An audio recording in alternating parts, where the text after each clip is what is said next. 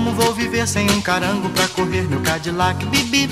Quero consertar meu Cadillac, bip, dubi. Com muita paciência o rapaz me ofereceu um carro todo velho que por lá apareceu.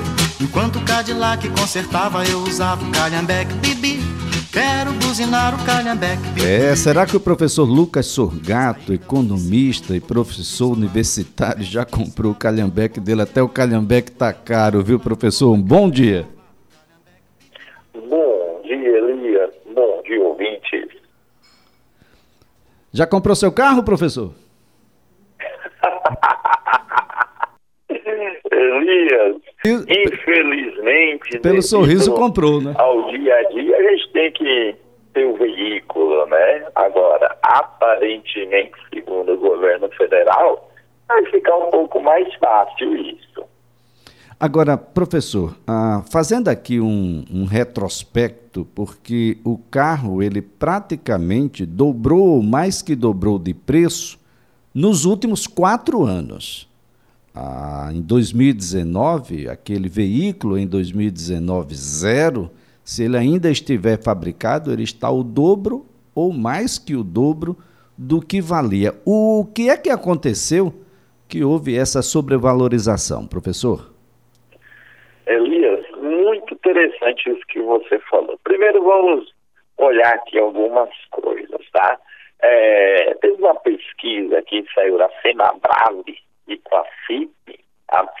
que fez o seguinte, pegou o preço médio dos veículos produzidos lá em 2013 e corrigiu pelo IPCA para 2023. Os veículos, por exemplo, o Gol, na época, ele era vendido a 29.976. Se fosse hoje, ele seria vendido a aproximadamente 54 mil.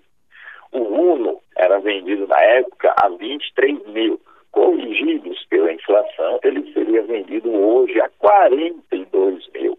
Já o Celtinha era vendido próximo a 24 mil e seria hoje vendido a 43.500.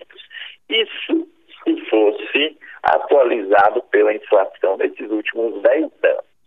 Atualmente, Elias, só para o ouvinte ter uma, uma ideia, o veículo mais barato aqui no, no, no, país, nessa linha que se chama popular, ele está sendo comercializado a partir de 68 mil reais. Tá? Então, se eu fosse comparar um Uno ou um Celta, que seriam comercializados à época a 43, 42 mil reais, Comparando com o atual de 68 mil, você tem aí uma diferença de 25, 26 mil reais a mais pelo carro popular.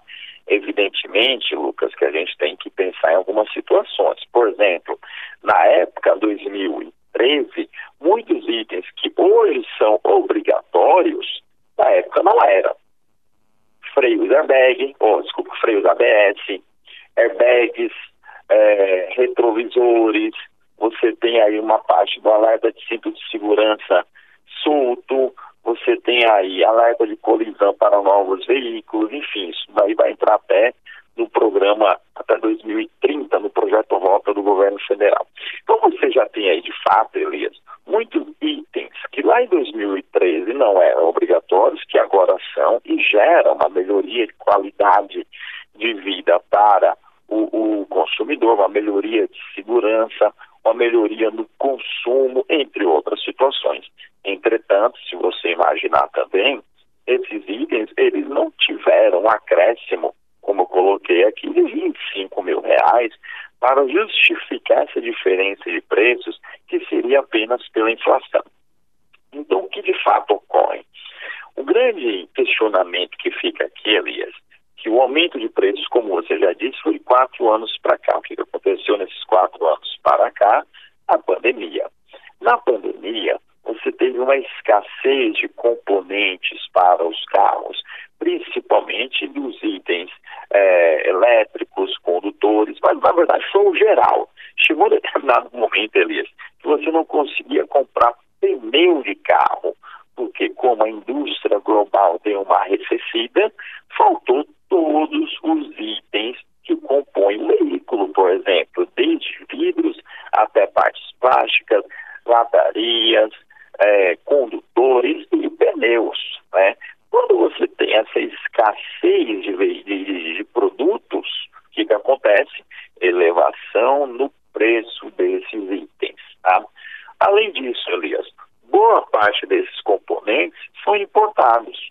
O que, que aconteceu também nesses últimos quatro anos? A nossa relação real com dólar saiu de uma casa de um dólar a três reais, a três e cinquenta e chegou até a um dólar a seis reais. Então, tenho que importar. Minha relação de taxa de câmbio já ficou mais desfavorável, ou seja, já ficou mais caro importar. Além disso, escassez no mundo todo desses itens, ou seja, o produto já ficou por si só mais caro. E você teve aqui uma questão de demanda muito complicada no país. Então, tudo isso aí levou um aumento de preços muito maior do que seria apenas da inflação, fazendo com que os veículos, então, ditos populares, comecem a preços de 68 mil, 69 mil, de 70 mil reais. O que, de fato, fica muito complicado para o consumidor adquirir. Então, isso daí justifica mais ou menos esse aumento de preços que ocorreu nos últimos anos e os valores atuais que a gente tem com os veículos, Elias. Agora, professor Lucas Sorgato, a indagação aqui de alguns ouvintes é a seguinte: é, comprou um carro três, quatro, cinco ou mais anos atrás e valia X, agora vale Y. O carro se valorizou ou ficou mais caro, professor? Mais caro, Elias. É, por quê? O que aconteceu aí foi só um ajuste do mercado, mas que se você for vender um veículo relativamente para comprar um novo, você vai ter que desembolsar a mesma coisa. Lucas, dá um exemplo. O veículo valia ali 100 mil reais, quando você comprou há quatro anos atrás, tá? E hoje ele continua valendo os mesmos 100 mil. Mas, se você for tentar vender, mas o veículo novo da mesma marca, do mesmo modelo, da mesma cor, agora está custando 140 mil, por exemplo. Tá? Então você está pegando aí 70, 75% do valor total. Vamos supor que não tivesse ocorrido essa valorização. Você comprou então quatro anos atrás a 100 mil reais e hoje ele estaria valendo 80, 70 mil. Ou seja, os mesmos 80, 70% relativos do veículo novo. Então, a lógica que aconteceu foi essa. É, o cidadão não pode imaginar que ganhou dinheiro nessa operação. Não. Nesses quatro anos, você teve aí um desembolso muito grande com o aumento inflacionário, com o custo de oportunidade, com as taxas de juros envolvidas. Então, você tem toda uma situação que, de fato, não mostra o real prejuízo da operação. Você tem aí só uma questão monetária. Lucas, comprei por 100, estou vendendo por 100, estou saindo no lucro? Não, não está. É, não está saindo no lucro. Você teve, de fato, aí a desvalorização e o prejuízo. Por uma questão apenas monetária, você pode estar tendo uma ilusão de achar que está melhorando ou piorando, por assim dizer. Elias, então isso aqui a gente tem que pensar muito bem. Bom, o que é que o governo, então, faz nessa situação, né? Porque o presidente Lula, então, declarou, poxa, um carro de 70 mil não é um carro popular ele lança um programa para esses carros populares. Daqui eu vou fazer duas colocações. Primeira colocação, Elias, que eu costumo, que eu estou dizendo aqui é o seguinte: parece que o governo não aprende com erros anteriores, tá? Essa política, Elias, ela já foi adotada lá atrás, lá pelo governo Lula, lá pelo governo Dilma, com a política de estímulo ao consumo, dando um subsídio para a indústria automobilística.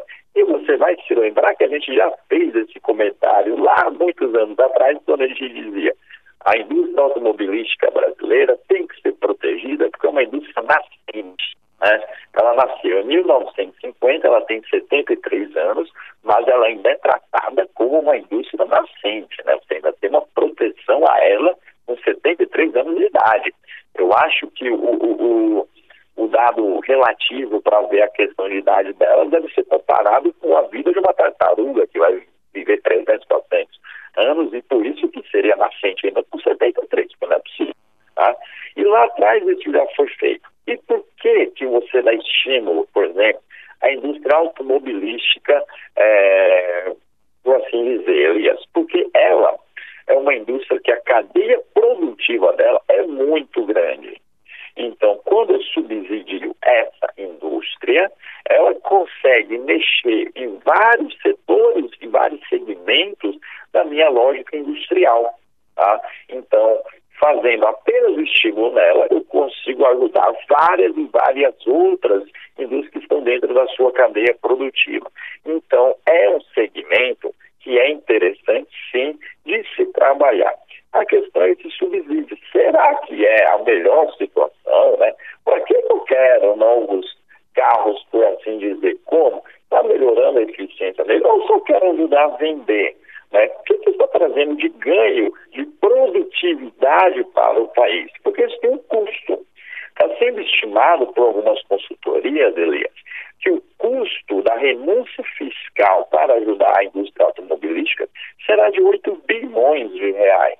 Quando gente está vindo de um governo que tem um rombo do ano anterior, a gente está tentando fazer um arcabouço fiscal, está tentando reduzir, por exemplo, uma taxa de juros, está dizendo que vai é, corrigir a tabela do imposto de renda e chega agora fazendo uma renúncia fiscal de 8 bilhões para ajudar uma determinada indústria que tem, de fato, uma cadeia produtiva boa, mas que não se sabe qual será o ganho de produtividade para o país. Bom, é uma boa política, um bom, uma boa política pública, por assim dizer? Não acho. É um bom programa, mas eu acredito que seja uma boa política pública em si.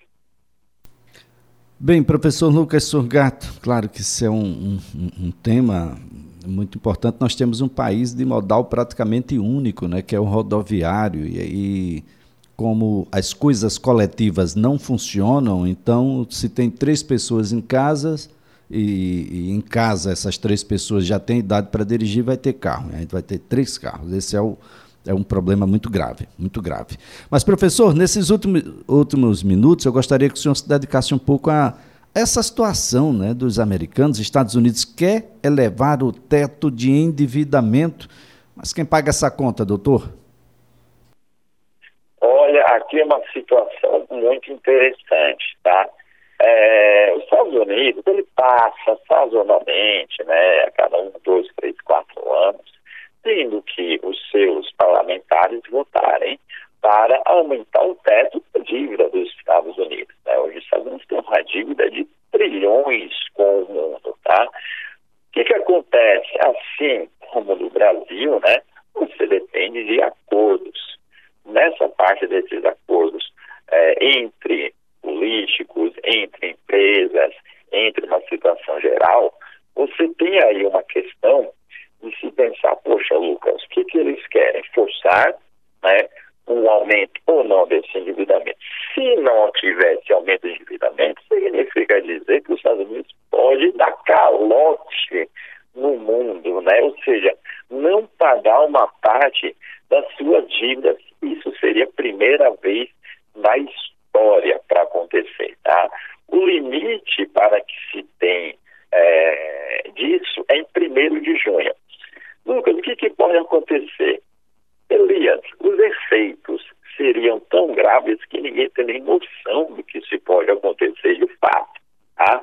Mas poderia gerar uma crise econômica tão grande quanto a gente viveu agora na pandemia para o mundo todo, porque os Estados Unidos representam atualmente 24% do PIB global. Se o meu maior comprador, Elias, chega e fala, olha, o que eu comprei, eu comprei, quero ainda continuar comprando, mas eu não vou pagar mais do que eu tenho aqui de dívida, mais o que vocês investiram, o que as famílias investiram aqui, porque eu não consigo. Tá? É, olha, o que, que eu consigo, o que, que eu vou ter que fazer? Tá? Então, vou imaginar isso daqui, como que a gente vai trabalhar, como que a gente vai fazer, como que a gente vai focar com o mundo, né, pensando numa nova estruturação. Isso daí aparece num momento, Elias, muito complicado, que o mundo discutiu, ou pelo menos cogitou, uma mudança do padrão global é, de, de, de, moeda. Né? E se os Estados Unidos mostram uma fragilidade dessa, ou mostra dizendo o seguinte, olha, aqui pode dar um problema, pode ser que essa conversa do padrão modal também seja intensificada, o que vai afetar ainda mais a nossa lógica com o, a economia global. Bom, Unidos então está numa semana muito complicada, tem basicamente aí é, três, quatro dias da semana que vem para decidir se o aumento de teto acontecerá ou não. Entretanto, como eu já disse, isso também é uma disputa muito mais do que de fato é, efetiva para que se tenha feito lá. Muito bem, professor Lucas Surgato, muito obrigado pelas informações. Excelente final de semana.